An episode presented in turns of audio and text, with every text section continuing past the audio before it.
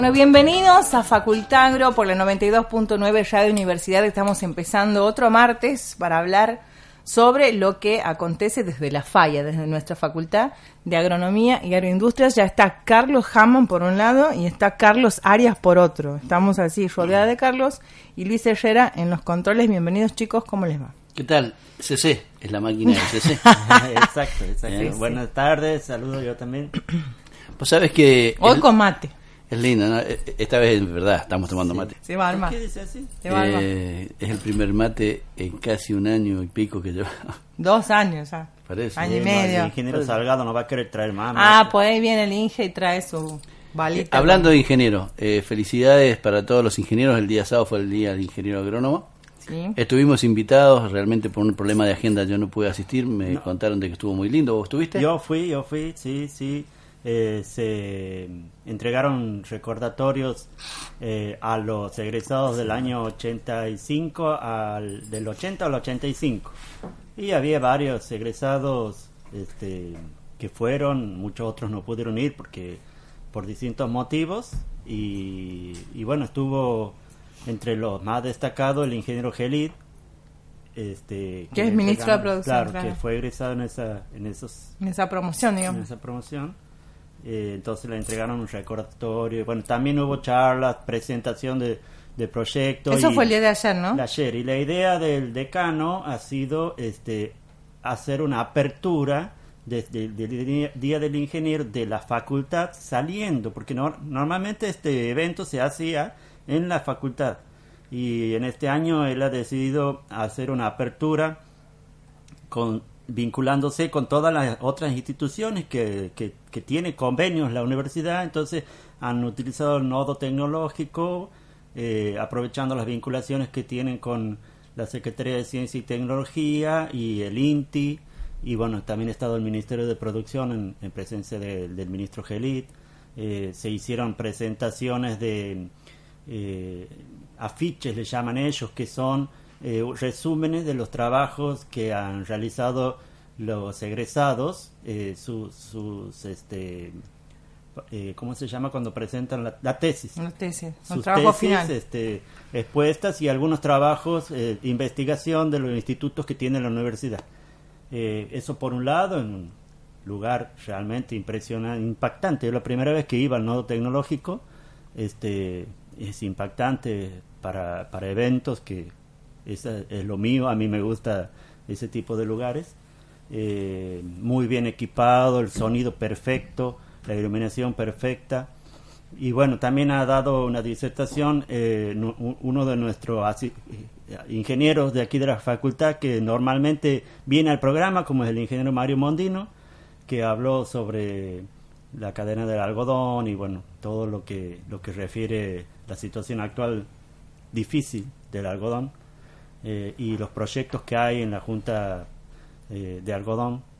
Este, así que bueno, ha hecho un desarrollo de eso, después se, eh, se hizo también un desarrollo de parte del Secretario de Ciencia y Tecnología del secretario contador Juan Carlos Costas. También ha hablado de, de todas la- las tecnologías que aporta la Secretaría de Desarrollo. Y bueno, se firmó el convenio por eh, la utilización de un aparato que sirve para medir este, la calidad de la fibra de algodón, que es propiedad de la facultad y que ahora por convenio lo va a, utilizar, digamos, para un servicio al público desde el nodo tecnológico, porque ahí está instalado el aparato este, el INTI que estuvo su director, el ingeniero Casóliva, Ramiro Casóliva, que es egresado también de esta facultad. Así que bueno, eh, un lindo acto eh, completo, la mayoría egresados de la Facultad de Agronomía.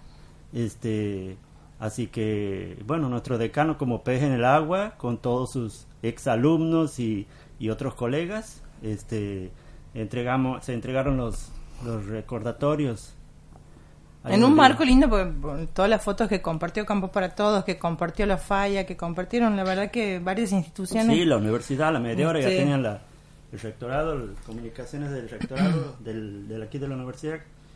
Bien por las chicas del SECOMI que estaban SECOMI, no me salía el nombre, perdón. El SECOMI, que es el Centro de Comunicaciones de aquí de la, de la universidad, estaba trabajando desde temprano, a tres y media de la tarde, dice que ya estaban allá, esperando por las primeras actividades para, bueno, justamente para poder compartir, se veía hermoso. El nodo tecnológico es un lugar este muy lindo, ¿no? Estéticamente, digamos, es un lugar increíble. Este, además de que alberga, bueno, cosas tan importantes como esta, por ejemplo, como el aparato este nuevo. Sí. No ve la Así hora que- que llegue Tecnópolis para verlo. Falta en poco, en septiembre, En su dicen. esplendor, digamos, al, al nodo. Con, con trencito y todo. Lo que pasa es que siempre uno pondera o, o pone foco a otros lugares que nosotros vemos a través de, la televisión o porque conocemos o porque vamos a cubrir notas, pero evidentemente lo que vos estás destacando, lo mismo que está este, estamos charlando, te digo que es de primera, de primera, no solamente ediliciamente, sino por otras cosas que, que en algún momento iremos a contar. Bueno, pero me alegra, realmente eh, los ingenieros agrónomos tuvieron su, su festejo, eh, lo habían hecho también en, en- en- en otro orden de cosas, el día sábado fue Eh, el disculpa, día... yo me he olvidado que ha ido la rectora de Natividad Nací. También, sí, sí, que la vio Así hoy. que me olvidé de mencionarlo. Este, poca, soy- poca, no vida, soy- poca vida nos quedaba a nosotros, te cuento acá. sí, sí, pero no, bueno. no, no. Pero me falta mi ceremonial y protocolo, por eso es que. Ah, Claro, bueno, bueno. te, te perdonamos, te perdonamos. Bueno, eh, empezamos mm, de festejo saludando justamente a, a- a los ingenieros agrónomos, pero hoy tenemos que recomenzar lo nuestro, se, hace difícil, ¿no? Es como el gimnasio. Bueno, ¿Qué otra- además, también en este marco de los festejos, eh, ah, también el, el jueves y viernes pasado estuvo el, el encuentro de periodistas agropecuarios aquí en Santiago del Estero. Cierto. También Pero- importante, con muchas actividades, se vio que estaba así, mm, eh, lindo. Carlos recién nos contaba que, que la gente que participó se fue Sí, muy han- conforme. Han venido 10 agroperiodistas, como le digo yo, eh, de Salta. en- eh, hemos contado con dos periodistas de Salta, uno del diario Tribuno y otro del diario El Pregón. Eh, tres de, de Sa- perdón, de Jujuy. Y dos de Jujuy, los dos primeros que nombré, después tres de, Ju- de Salta. eh, ¿La eran- chica de dónde era? Era de Jujuy, del Tribuno de Jujuy. Mira, había una sola mujer, ¿no? Un- sí, porque las mujeres de Tucumán, que son las mayoría, eran cuatro mujeres de Tucumán, No pueden venir. eh, se enfermaron con... bueno, se enfermaron y, y- y- y- O sea, eran dos parejas porque era camarógrafo y, y, lo, y conductor. Eh, entonces, bueno, no pudieron venir por una que, que no pueda venir, la otra tampoco viene. Claro, porque y lo mismo pasó con la otra pareja que el, el programa Suena a Campo de Tucumán y eh, un programa y Radio LB 12 de Tucumán y la Ah, otra bien. era de este de la radio, de Canal Rural de Tucumán de un programa de Tucumán pero sí vino eh, Sergio Massa que él tiene una revista eh, del sector ganadero él participó el primer día Bien. Eh, de todas Aclaremos maneras que Sergio Massa no es el... Tucumano, no, este es con. Z agroperiodista. y con Z, doble Z. Eh, la jornada, bueno, la organicé yo, solito. Muy bien.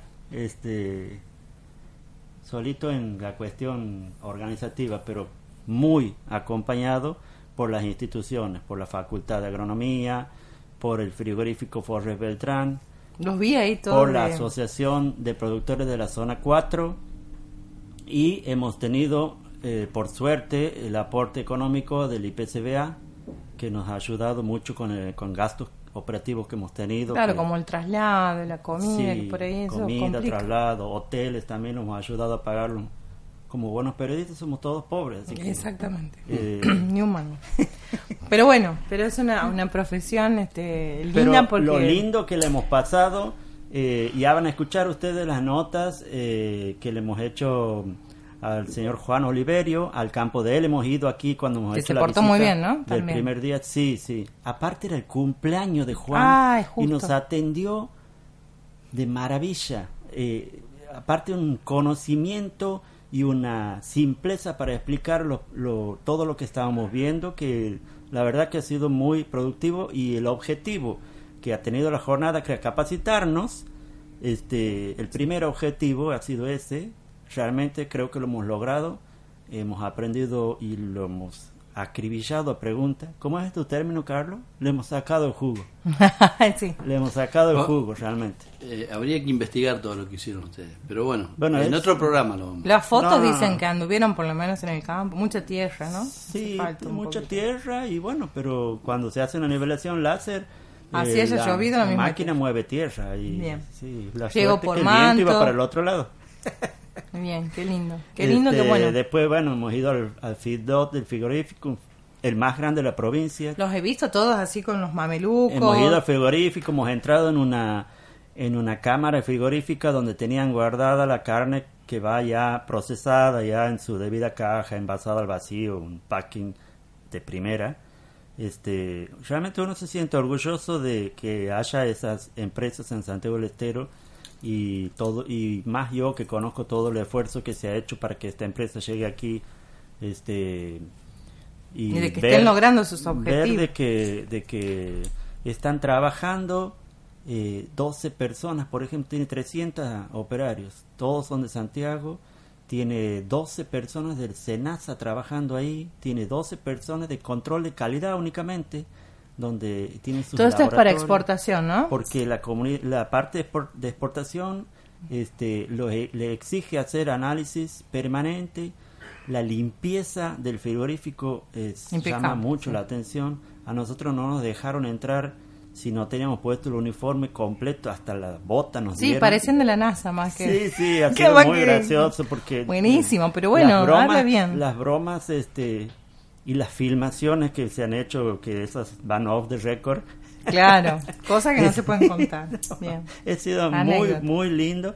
Aparte, tení- nos ha atendido eh, la, ingeniera eh, Graciela Ibáñez, que es una egresada de la Facultad de, de aquí de, de Industrias Alimenticias, este, y nos ha contado todo el proceso. Ella es la que nos ha llevado a hacer la visita en todo el establecimiento, la parte interna. Eh, el conocimiento que ha adquirido ella y aparte, aparte del conocimiento que ha- lo ha adquirido aquí en la universidad, Claro, pero la experiencia claro. y aparte he tenido que aprender a explicar todo lo que ve, porque hay que saber explicarle a la gente todo lo que estamos viendo. Y bueno, hemos entrado en una cámara frigorífica que tenía menos 30 grados de temperatura. Ay, qué va. Menos Bueno, mal que es un golpe. Tra- tra- traerá para mí dentro de un par de meses porque es lo que voy a Sí. necesitar con el calor de Santiago. Había un mendocino radicado en Salta que estaba ahí y que tenía el mismo problema que vos Calor. del calor. Este, es más, él trabaja en la tabaca, en la cadena de tabaco allá y Ajá. este, en la área social de, de, la, de la cadena del tabaco, del eh, encadenamiento productivo que tienen ahí ellos, la cooperativa. Sí. Este, y, y nos contaba eso, y cada vez que tenía que salir al campo era un sufrimiento. Y en, el, en la oficina de él tenía que poner su aire acondicionado a full para poder Pero tiene que ver, sí, con los- no, me acordaba la vez pasada que alguna vez fuimos dos de la tarde, 14 horas, Mm. tengo fotos para probarlo, ¿no? Sí. En medio de un algo- eh, había del algodón, Algodón y soja había, me acuerdo. que ma- ellos tomaban la temperatura, salíamos a la camioneta, tomaban 52 grados, ¿sí ¿te 52 acuerdas? grados, exactamente. Y estábamos vivos, ahí andábamos Aquí paseando, en medio de lo- los algodones. Exactamente. Para todos los que creen que es fácil el periodismo agropecuario y que nosotros nos pasamos aquí en el, en el estudio en aire acondicionado y, y la verdad que... Lo bueno de estos encuentros es tejer redes, ¿no? Eh, digo, me parece de Sí. conocer gente, de hacer este, de, por ahí cuando la gente de Salta necesita algo, Santiago puede ayudar o al revés. La idea eh, general del, del grupo, de la asociación ADEIPANOA se llama, Asociación de Entidades y Periodistas Agropecuarios. ¿Por qué entidades? Porque hay varios medios independientes como el mío, hay otros independientes de, de televisión, otros de radio. Entonces, eh, También se y también asociar. son periodistas que son empleados de medios. También estamos todos, gru- el grupo eh, mancomunado, digamos. Eh, la idea es que nosotros empecemos a tomar la rienda de la difusión agropecuaria del NOA y la podamos dar a conocer como un polo de información hacia el resto del país.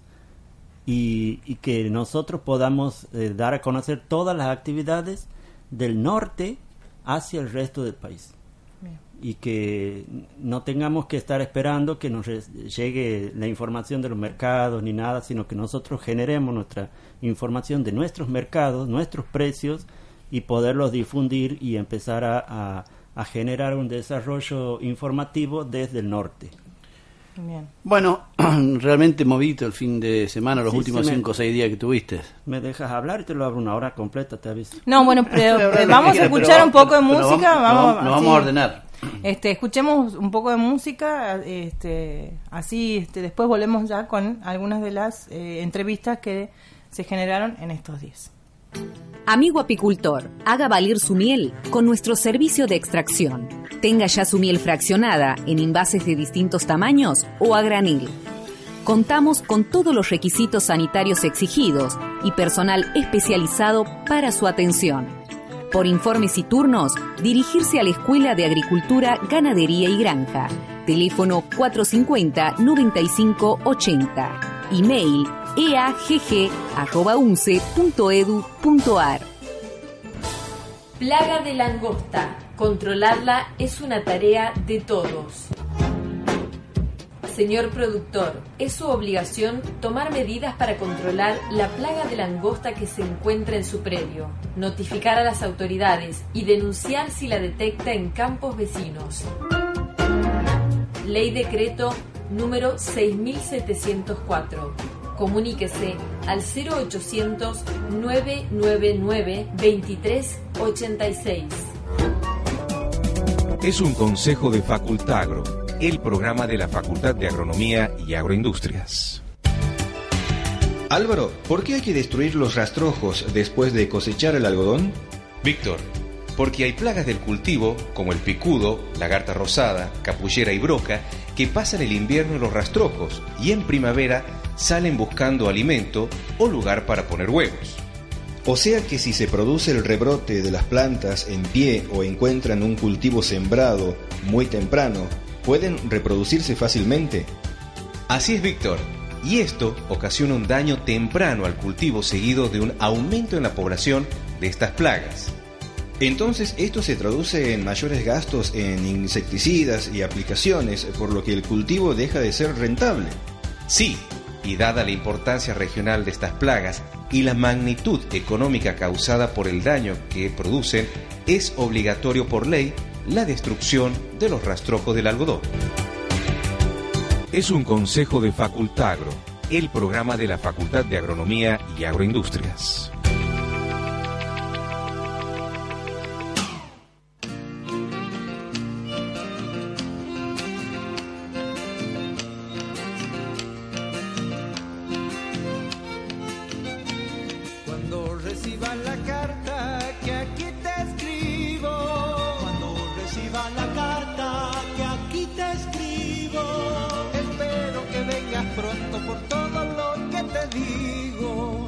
El campo te está esperando, hay que trabajar la tierra con surco lleno de alfalfa, con lluvia que riega. Se vuelve una fantasía, todo lo cierto. El cielo un poncho celeste, la noche cristal y estrellas, te cubre con su silencio la naturaleza. El campo te está esperando, la vida abierta a su puerta.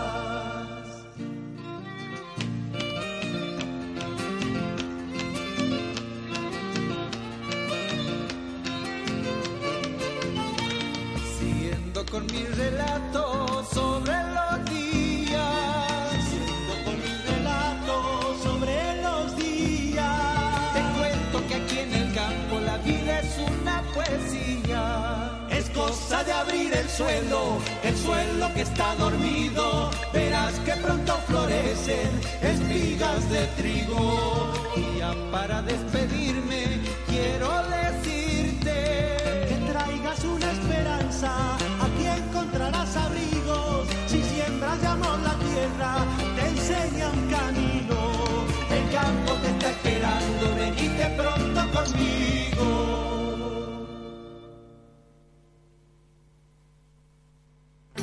Amigo apicultor, ahora puedes conseguir las mejores reinas para mejorar tus colmenas. Disponemos de larvas y adultas fecundadas, adaptadas a nuestro ambiente y con excelente sanidad de la mejor genética del INTA Castelar. Recuerde, las mejores reinas están en el criadero de la Escuela de Agricultura, Ganadería y Granja. Por consultas al 450-9580. Email eagg.unce.edu.ar. Continuamos con Facultagro, un recorrido por el mundo agropecuario, con reportajes, entrevistas y todo lo relacionado con el universo agroalimentario de la provincia, del país y del mundo.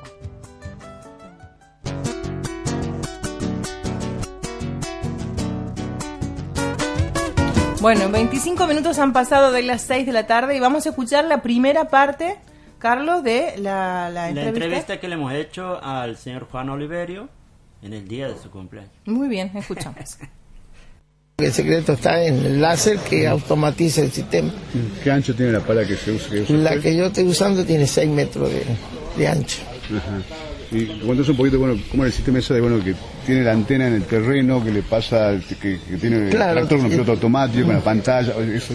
Bueno, sí, sí, tiene una torre donde emite la señal, que es justamente el láser, esa señal se transmite a, a 300, 700 metros de distancia, esa es la que le da a un receptor que va sobre la- el palón, propiamente dicho, recibe la señal y, la mantiene a nivel constante, que es lo que acciona sobre los cilindros. Y dentro del tractor están estas pantallas que donde ajá, dentro del tractor lleva una, una, una computadora donde usted le puede dar la cota que usted quiere. Porque a lo mejor si hay que mover muchas tierras que hay una lomada muy grande en una sola pasada como ustedes han visto que hacía una sola pasada porque era poca. Pero si tiene que sacar mucho a lo mejor tiene que pasar dos veces. Entonces usted eh, tiene la computadora le da la cuota que usted quiere. Le puede dar más o menos cantidades para mover ¿Cómo hace para determinar a dónde poner la, la torre que, que emite la señal? Y la torre tiene que buscar más o menos en el medio, en cualquier lugar lo puede poner, basta que le dé la distancia, porque eh, si usted lo pone en una parte alta y después ve el tractor muy en el bajo, la torre a lo mejor, ustedes han visto que tiene una torre que se desplaza sola en el palón, llega a una altura que ya no la toma. Entonces tiene que buscar que esté medianamente cerca por la, si el terreno tiene muchos desniveles.